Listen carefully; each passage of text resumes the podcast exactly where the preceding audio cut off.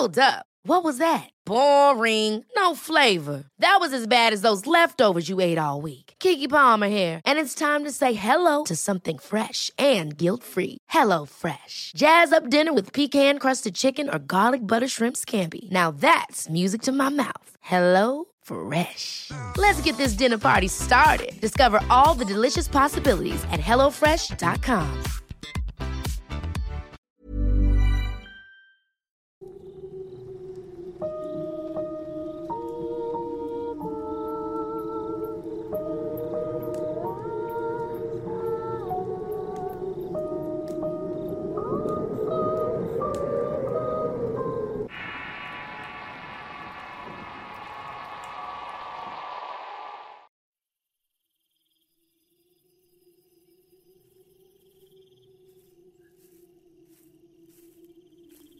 Uno de los temas paranormales que más genera interés es el de los pactos con entidades sobrenaturales y de las cuales hemos eh, venido hablando durante varios podcasts, sobre aquellos que rigen la oscuridad y los lugares donde hay ausencia de luz. Entidades que desconocen la piedad y cuyo interés son las personas en su egoísmo y el sacrificio del prójimo para su propio beneficio. A diferencia de las entidades que pudieras invocar para obtener conocimiento y sabiduría, Existen otras que te conceden favores más allá de lo moralmente posible, que solo se rigen por sentimientos negativos, orillando a la gente a querer invocarlos a fin de obtener riquezas, la satisfacción de algún agravio o el amor no correspondido. Hemos escuchado muchas historias alrededor de este tema específicamente y es algo que, aunque pareciera sacado de las historias de terror que hemos contado en este canal, Sucede muy a menudo y en las sombras de la ignorancia de muchas personas, aunque no deja de ser inquietante y es una innegable realidad que muy pocos están dispuestos a mirar o siquiera querer enterarse de cómo es posible esta situación. Para muchas personas que están en contacto con estas creencias que en últimos años se han visto con más frecuencia por la inclusión y la tolerancia en diversas eh, creencias, Puede resultar relativamente sencillo hacer un pacto con estas entidades o ponerse en contacto con estas mismas y es a través de las simples oraciones. La oración, rezo o plegaria, como ya lo he explicado antes, es el medio por el cual una persona creyente realiza una serie de letanías conformadas por palabras que invocan por medio de un rito a una divinidad, santo o cualquier integrante que pertenezca a la religión que profesa incluso aquello que se considera sagrado, no importando su naturaleza. Así como hay oraciones poderosas para alejar al mal o provocar milagros, hay oraciones o letanías para evocar lo contrario y funcionan de la misma manera en un sentido maligno. En este mismo sentido podemos decir que la oración a Satanás es una de las más extrañas que existen. Para algunas personas pudiera parecer inquietante, aunque las oraciones son simples actos espirituales que se hacen desde el corazón y como método de salida para situaciones que por nuestros propios medios sería imposible alcanzar, de tal manera que estas mismas funcionan en sentido contrario a Dios, por inverosímil que pudiera escucharse. Hay personas que le rezan al diablo para la realización de diversas intenciones. Aunque a Satanás se le asocia con las tinieblas, con fuerzas oscuras o directamente con el mal, también se le ordena como un ser de luz, puesto que fue un ángel, con vasto conocimiento y raciocinio, alejado de las creencias religiosas y que busca ensalzar al hombre como su propio Dios. Todo esto forma parte del mundo espiritual que nos rodea y que cada día va cobrando más fuerza. Tan es así que su creencia ya no opera en las sombras, está a la vista de todos, como una opción religiosa más. En este podcast no me adentraré tanto en el tema de los pactos o cómo es que se realizan, pero sí cerraré el capítulo de una historia no contada en el podcast de Catemaco, en donde hablaba sobre un amigo con el que fui a este lugar e hizo un pacto, además de una confirmación de fe en Satanás. Una historia que no platiqué en aquel momento, pero debido a su solicitud continua de hablar sobre este relato, el día de hoy presentaré esa experiencia que me resulta personalmente amarga e inquietante. Si no te has enterado o si quieres saber el contexto inicial de este relato personal, te sugiero busques y escuches el podcast llamado Catemaco en este mismo canal, antes de sumergirte en este testimonio que voy a contarles a continuación. Esta experiencia le sucede a un amigo de nombre Pedro Hernández, que en paz descanse. En un podcast anterior conté sobre el pacto que hizo mi amigo Pedro para vengar el deceso de su padre a manos de un usurero.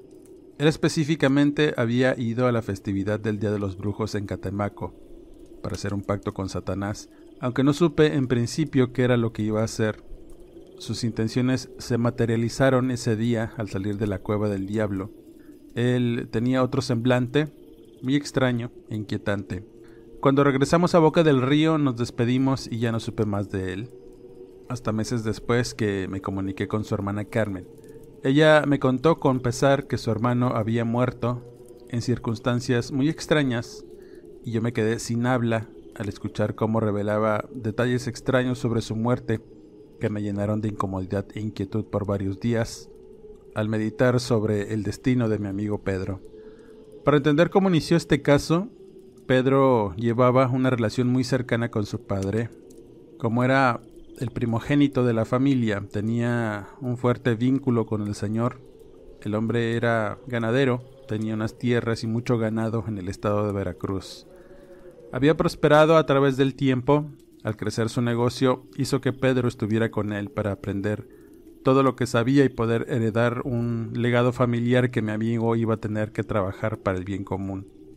Sin embargo, la desgracia cayó en la familia cuando el papá de mi amigo comenzó a tener el vicio del juego a partir de la muerte de su esposa.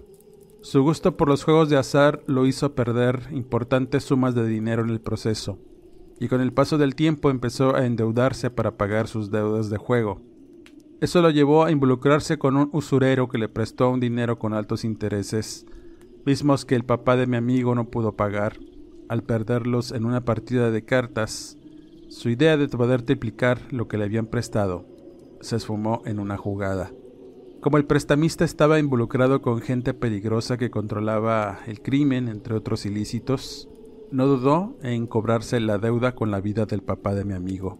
Una tarde que regresaba a su casa, fue acribillado en un semáforo perdiendo la vida al instante. Después de ese penoso evento, su funeral fue concurrido y muy triste para la familia de Pedro, y en especial para él, porque veía a su padre como su todo. Tanto fue el dolor que tuvo, que cayó en una profunda depresión por la pérdida de su papá, y cuando por fin pudo salir un poco de esta, comenzó un éxodo para castigar a los culpables del crimen, iniciando así un largo proceso judicial que no dio frutos y se fue enfriando con el tiempo hasta que un juez declaró a los imputados en el caso como inocentes de los cargos al no haber pruebas. Pedro cayó en la locura y en principio, aunque estuvo resignándose al fallo del juez, por otro lado buscaba por todos los medios el cobrar venganza en contra del usurero, el cual siguió operando con total impunidad y olvidándose rápidamente del asunto. Muchas personas afirmaban que había usado sus influencias, además de pagar mucho dinero en actos corruptos, que dieron un giro al caso y al crimen por el que se le acusaba para no pisar la cárcel. La familia lo perdió todo, posición, dinero, negocios y el patrimonio que había sido construido por el Señor a lo largo de los años, y aunque mi amigo estaba consciente que el culpable de la ruina familiar fue su papá, su muerte no debía olvidarse por ningún motivo, buscando la manera de cobrarse todo el sufrimiento que él tenía y su muerte. Continuamente tenía pensamientos homicidas y en algún momento pensó en ir a vaciar el arma de su padre en contra del usurero. Pero pensarlo era más fácil que hacerlo porque el hombre siempre estaba rodeado de un cuerpo de seguridad, haciendo imposible acercarse sin una cita. Otro dato importante es que mi amigo era investigador del tema paranormal y muchas veces habíamos hecho algunos recorridos en diversos puntos del estado de Veracruz. Cuando la muerte de su padre toma lugar, comenzó a involucrarse más seriamente en el tema, buscando respuestas en el esoterismo y la brujería para cobrarse y finalmente las encontró. Había escuchado innumerables relatos y testimonios de personas que habían vendido su alma al diablo a cambio de favores y para él la única gracia que pedía de las fuerzas oscuras era la vida del usurero, no importaba el precio o lo que tuviera que hacer para conseguirlo. De ese tamaño era su obsesión y su mente trastornada lo obligó a buscar en diversos sitios esotéricos con personas que se dedicaban a estas artes. Tenía la intención de hallar la respuesta o el método para contactar a alguna entidad o demonio. Deseaba inequívocamente ofrecerle su alma, pero todo fue infructuoso. Pasó mucho tiempo entre brujos, curanderos y gente peligrosa que adoraba a la muerte y al diablo, sin encontrar algo que de verdad cumpliera su mayor deseo, la venganza. No sé en qué momento se enteró del Día de los Brujos, celebrado en Catemaco cada primer viernes del mes de marzo. Él afirmaba que en ese lugar había varios ejecutantes de misas negras y particularmente un lugar donde se dejaban diversas intenciones para que el demonio las leyera y en todo caso cumpliera las peticiones a cambio de sacrificios personales o una verdadera devoción a esta figura. En este punto contacta conmigo y después de una larga plática en la que intenté disuadirlo de querer buscar respuestas en el esoterismo, nos invitó a mí y a un amigo en común para asistir a este festejo y buscar la famosa cueva del diablo. Aunque las verdaderas intenciones por las que quería ir nunca me las dijo, hasta el momento en que lo vi bajar en ese recinto extraño, donde había una monumental figura del demonio y ante la cual mi amigo Pedro se entregó tanto en cuerpo como en su mente a la creencia de que esta figura lo iba a ayudar en su intención. Así, y después de su ritual inicial en aquel sitio, luego de regresar a Boca del Río nos despedimos, pero claramente era otra persona, muy distinta, muy callado y ensimismado en sus pensamientos, que a juzgar por su aspecto extraño, no eran buenos. If you're looking for plump lips that last, you need to know about Juvederm lip fillers. With Juvederm Volbella XC and Juvederm Ultra XC, your lip look, whether it's subtle or bold, can last up to one full year with optimal treatment and no additional maintenance. Find a licensed specialist and see if it's right for you at juvederm.com today. That's J U V E D E R M.com. Add fullness to lips in adults over 21 with Juvederm Volbella XC or Juvederm Ultra XC. Do not use if you have severe allergies or a history of severe allergic reactions, or if you're allergic to lidocaine or the proteins used in Juvederm. Tell your doctor if you have a history of scarring or taking medicines that decrease the body's immune response or that can prolong bleeding. Common side effects include injection site redness, swelling, pain, tenderness, firmness, lumps, bumps, bruising, discoloration, or itching. As with all fillers, there's a rare risk of unintentional injection into a blood vessel, which can cause vision abnormalities, blindness, stroke, temporary scabs, or scarring. For full important safety information, visit juvederm.com. Ever catch yourself eating the same flavorless dinner three days in a row? Dreaming of something better? Well, HelloFresh is your guilt free dream come true, baby. It's me, Kiki Palmer. Let's wake up those taste buds with hot, juicy pecan crusted chicken or garlic butter shrimp scampi. Mm. Hello Fresh. Stop dreaming of all the delicious possibilities and dig in at HelloFresh.com. Let's get this dinner party started.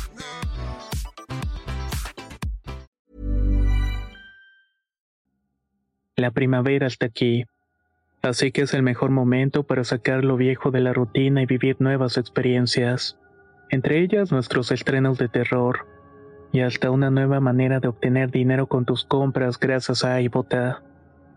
iBota es una app que puedes descargar totalmente gratis y que te da la mayor cantidad de dinero en efectivo en cientos de artículos y marcas. No solo en las botanas que disfrutas mientras nos escuchas. Olvídate de otras apps que son igual que brujos charlatanes y solamente te dan puntos fantasmas. Con iBotas simplemente agrega tus ofertas a la aplicación y obtén dinero real que podrás transferir a tu cuenta bancaria, PayPal o tarjeta de regalo.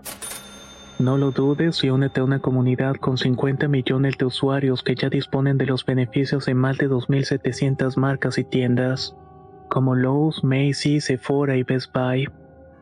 Y para que termines de convencerte, en este momento iBota está ofreciendo a nuestro público 5 dólares solo por probar iBota usando el código ROR cuando te registras.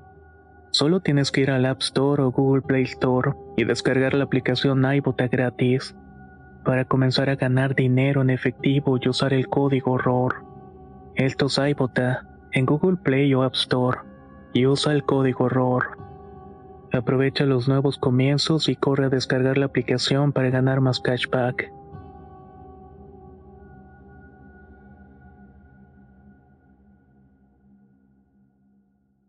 Con el tiempo y andando involucrado en diversas cosas, me acordé de él y tuve la intención de hablarle. En ese tiempo supe que vivía con unos tíos y con su hermana mayor Carmen, con la que llevaba una buena amistad, y cuando me contestó al teléfono le pregunté por su hermano. Con voz quebrada, respondió que había muerto.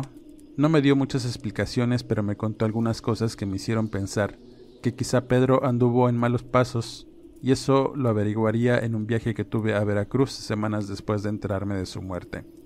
Quise pasar a saludar a la familia, puesto que llevaba una buena relación de amistad con todos ellos.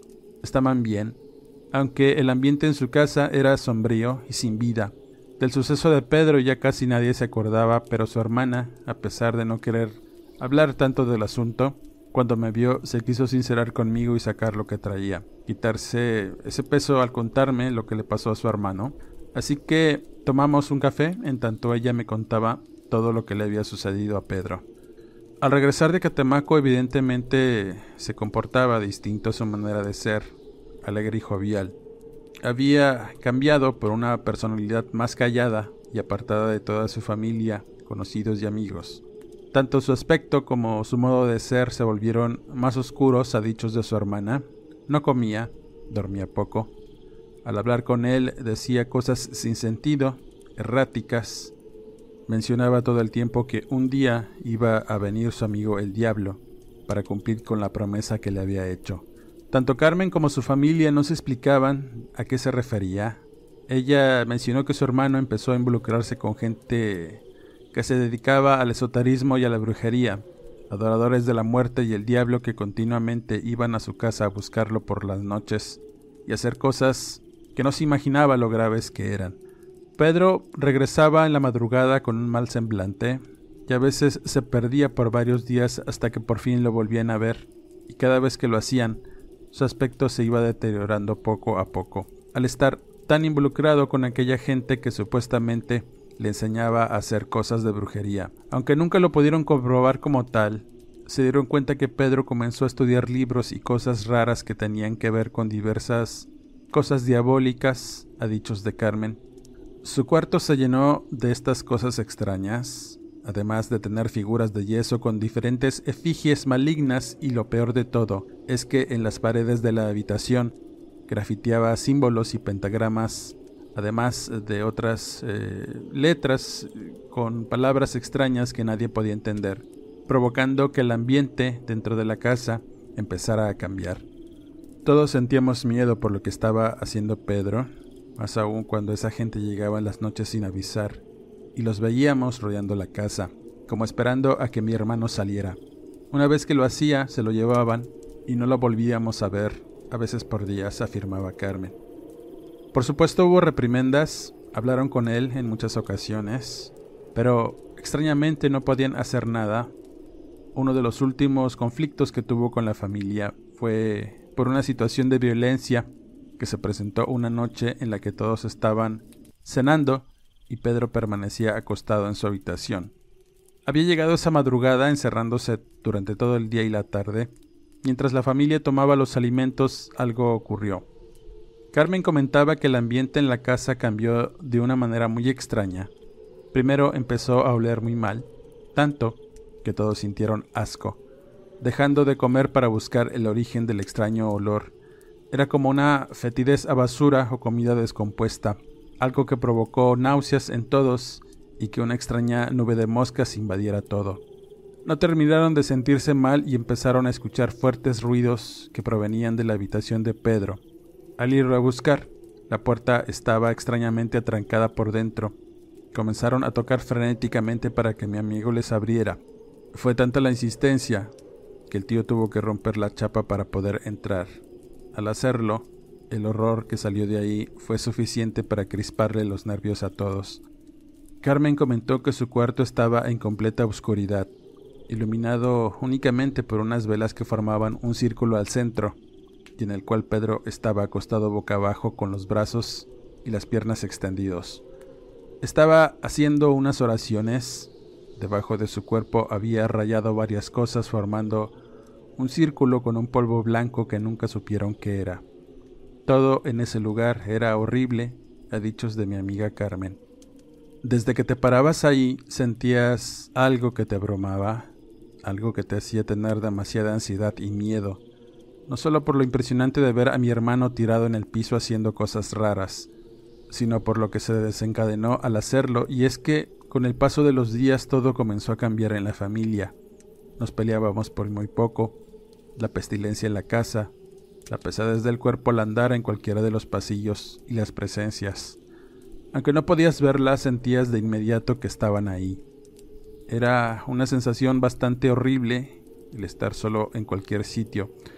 Tan grave era la situación que teníamos que ir acompañados al baño porque en cualquier momento se apagaba la luz o sentíamos que algo estaba ahí. En las habitaciones no era distinto, llegó un momento en que todos debíamos dormir juntos. Y lo más extraño de todo es que cuando intentábamos dialogar con Pedro, él solo nos clavaba esa extraña mirada, decía unas frases y con la misma nos salíamos de su habitación, en la cual duraba días encerrados sin comer ni tomar agua. Para lo único que salía era para sus reuniones con esa gente horrible que lo iba a buscar, cuyo aspecto era igual que el de mi hermano Pedro, comentaba Carmen.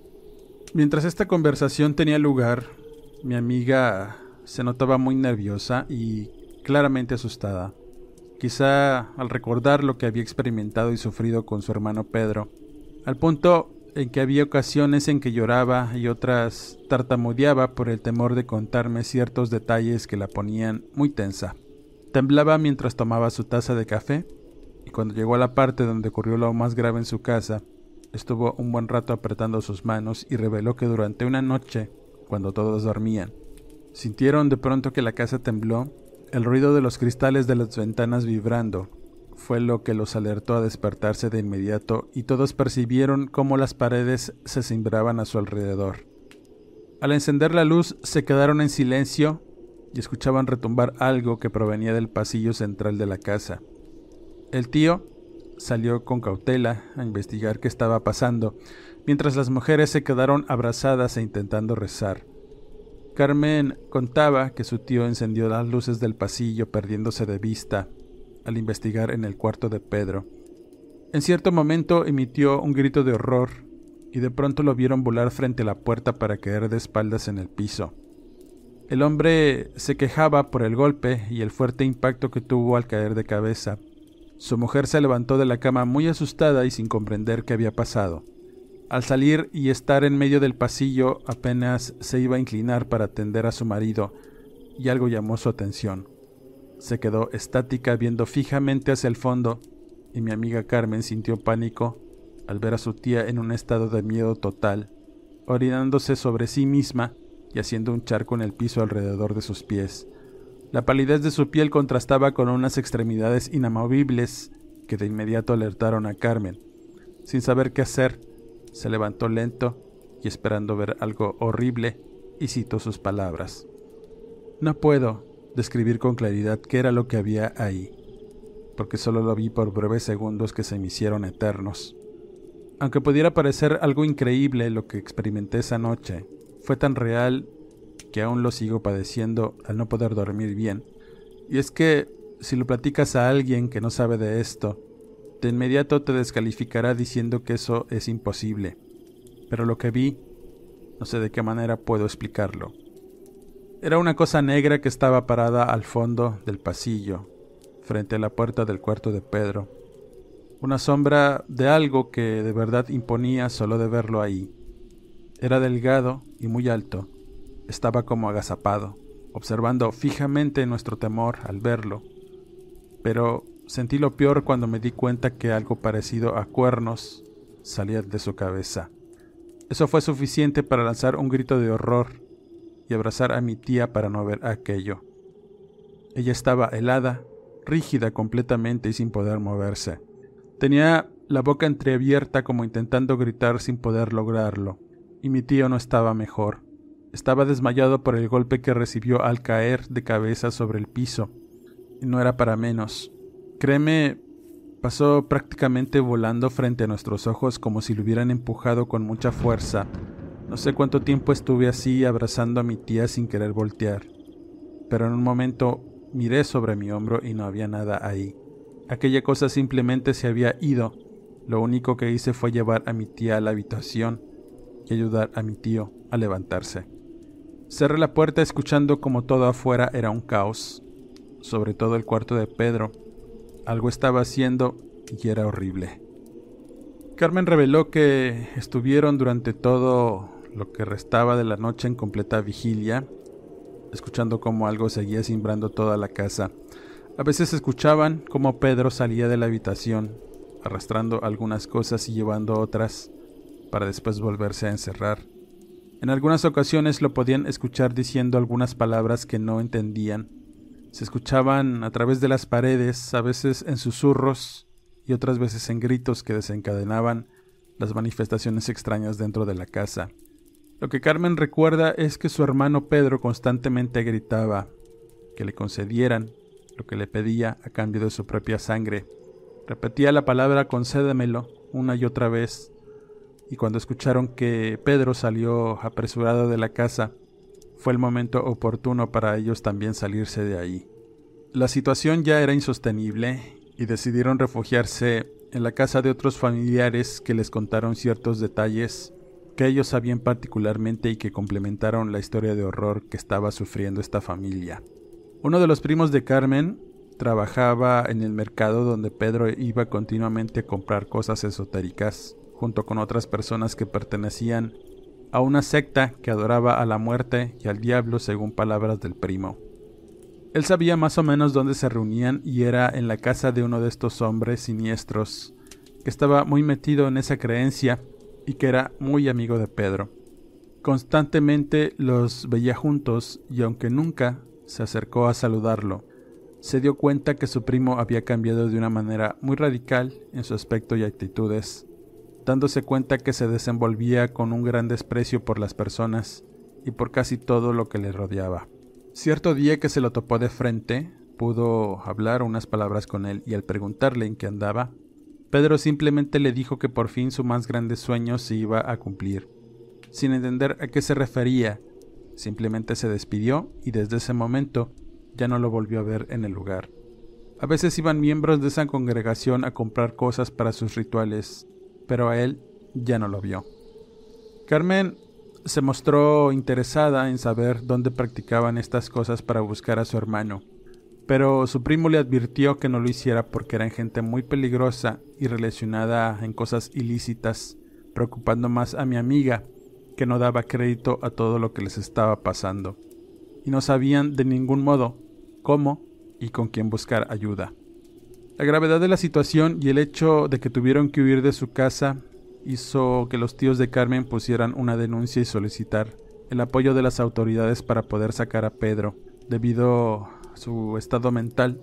Cuando llegaron con las patrullas se hizo un caos al momento de detener a Pedro, resultando en varios policías heridos de forma inexplicable y otros más espantados por el supuesto animal que tenía Pedro en su habitación, aunque después otros policías se dieron cuenta que no había ningún animal, solamente estaba Pedro y sus creencias en lo oculto, que asombraron a propios y extraños. La situación resultó en la huida de mi amigo, dejando a todos sorprendidos de lo que sucedía. Los tíos al recuperar su casa, decidieron limpiar el cuarto de Pedro, pero al intentar hacerlo y sacar todo lo que había ahí, se sintieron muy mal de salud y la pesadez del cuerpo que continuamente sentían los aquejó al estar dentro de su propia casa, y esta pesadez se hizo más evidente, por lo que tuvieron que llamar a un sacerdote católico para que bendijera el lugar, pero era tanta la energía negativa que había en el sitio, que el mismo sacerdote salió enfermo y sin energía, alegando que algo verdaderamente malo había en ese lugar. Los tíos desesperados buscaron ayuda no solamente en congregaciones religiosas, sino en lugares esotéricos donde ninguno los podía ayudar. Carmen tuvo que darse a la tarea de buscar ayuda por su propia cuenta, al intentar saber por lo menos con qué estaban tratando.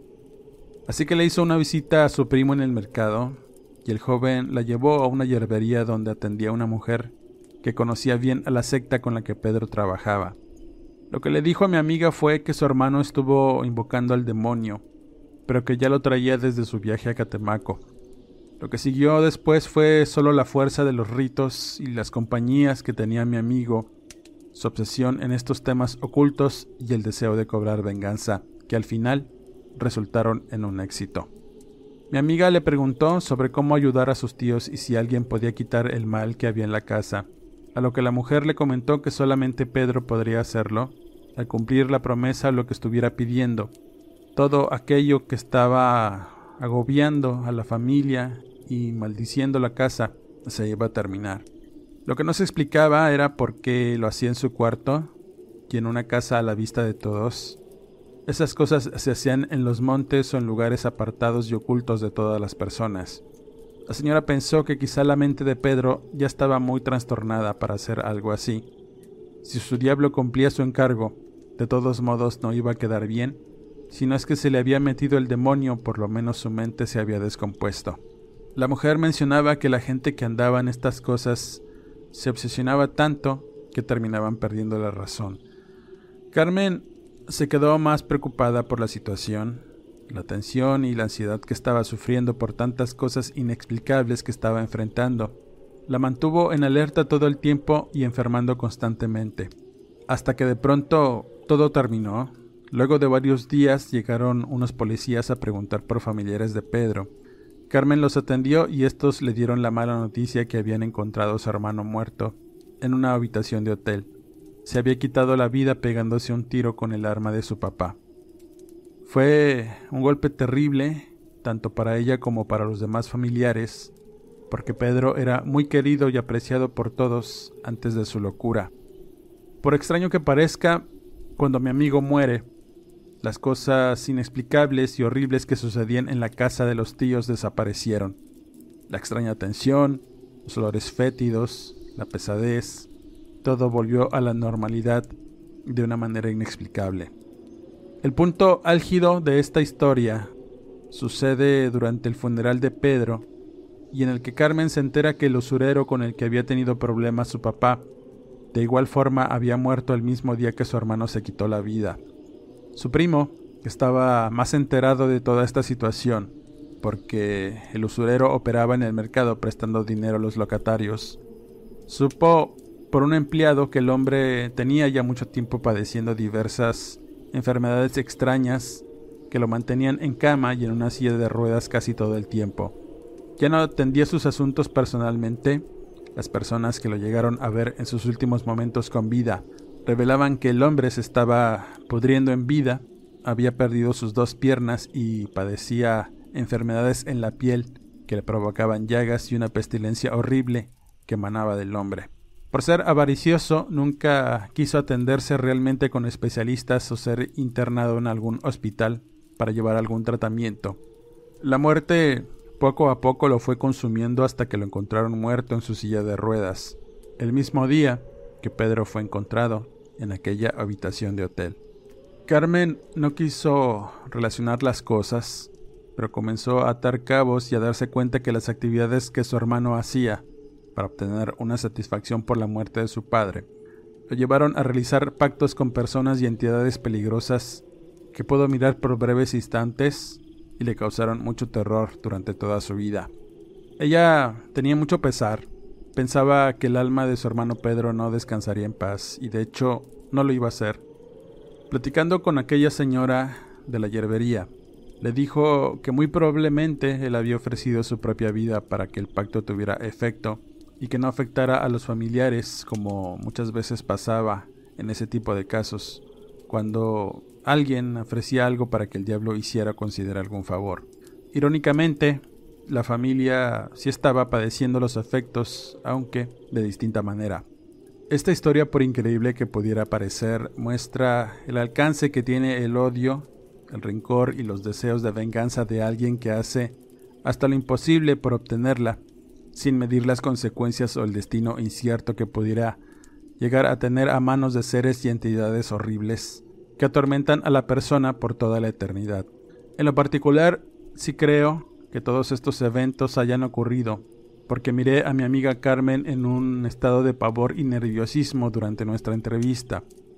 Y créanme, me sentí un poco culpable de la situación por haber acompañado a Pedro, donde inició su preparación para realizar su tan anhelada venganza. Aún en estos días siento mucha inquietud por esa situación. Son situaciones que difícilmente podré olvidar y como siempre, la mejor opinión la tienen ustedes. Con esta historia cierro este podcast. Como comentario final diré que uno de los mayores atractivos de buscar hacer un pacto con el demonio que conocemos y que es sacado del colectivo cristiano siempre ha sido la idea de satisfacer los mayores placeres de la vida, tener dinero, que nos amen incondicionalmente y que podamos enamorar a quien se desee, destruir a un enemigo, obtener talentos e incluso, paradójicamente, ser eternamente joven o cualquier otro capricho que se pueda imaginar. Finalmente, entregar el alma a cambio no parece ser tan descabellado o lejano de la realidad. Si uno puede llegar a ser feliz, no se tiene tan claro qué es el alma. Se podría pensar que son los espíritus de las personas eh, más agobiadas, los que tienden a dejarse seducir por los beneficios del contrato de sangre, pues encuentran más alivio en el placer inmediato y la gloria que en la idea de una eternidad sublime e intangible en el paraíso. Sin embargo, existen muchas leyendas que han dado cuenta de las enormes posibilidades y maldiciones que implica invocar a Satanás o alguno de sus demonios menores a tal punto que es difícil no pensarlo dos veces. La idea de poder obtener lo que se desea a cambio del alma es algo que siempre ha seducido a la humanidad por siglos. Como siempre agradezco el que me hayan escuchado, suscríbanse al canal y activen las alertas. Eso nos ayuda a seguirles trayendo el mejor material y las mejores historias. Si te gusta la lectura y quieres estar en contacto con un servidor, búscame en redes sociales como Eduardo Liñán, escritor de horror, en donde encontrarás diverso material escrito. Leo sus comentarios, les mando cordiales saludos a todos y quedo de ustedes hasta el siguiente podcast.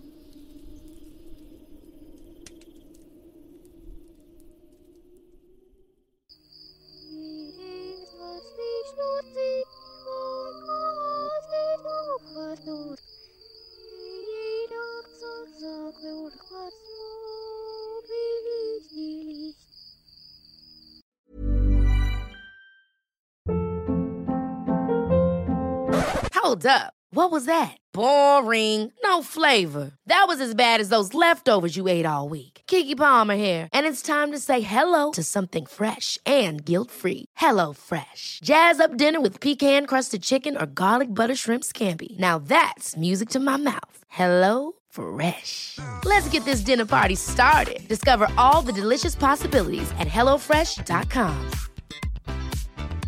If you thought the only way to get a more defined jawline with natural looking results was through surgery, think again. Juvederm Volux XC is a non surgical injectable gel filler that improves moderate to severe loss of jawline definition and can help you achieve natural looking results with little downtime. Even better, this improved definition lasts up to one year with optimal treatment. No maintenance required. Improve jawline definition for a smooth, sculpted look with Juvederm Volux XC. For important safety information and to find a licensed specialist, visit juvederm.com. That's J U V E D E R M.com. Not for people with severe allergic reactions, allergies to lidocaine, or the proteins used in Juvederm. Common side effects include injection site redness, swelling, pain, tenderness, firmness, lumps, bumps, bruising, discoloration, or itching. There's a risk of unintentional injection into a blood vessel, which can cause vision abnormalities, blindness, stroke, temporary scabs, or scarring. Talk to a licensed specialist to find out if it's right for you.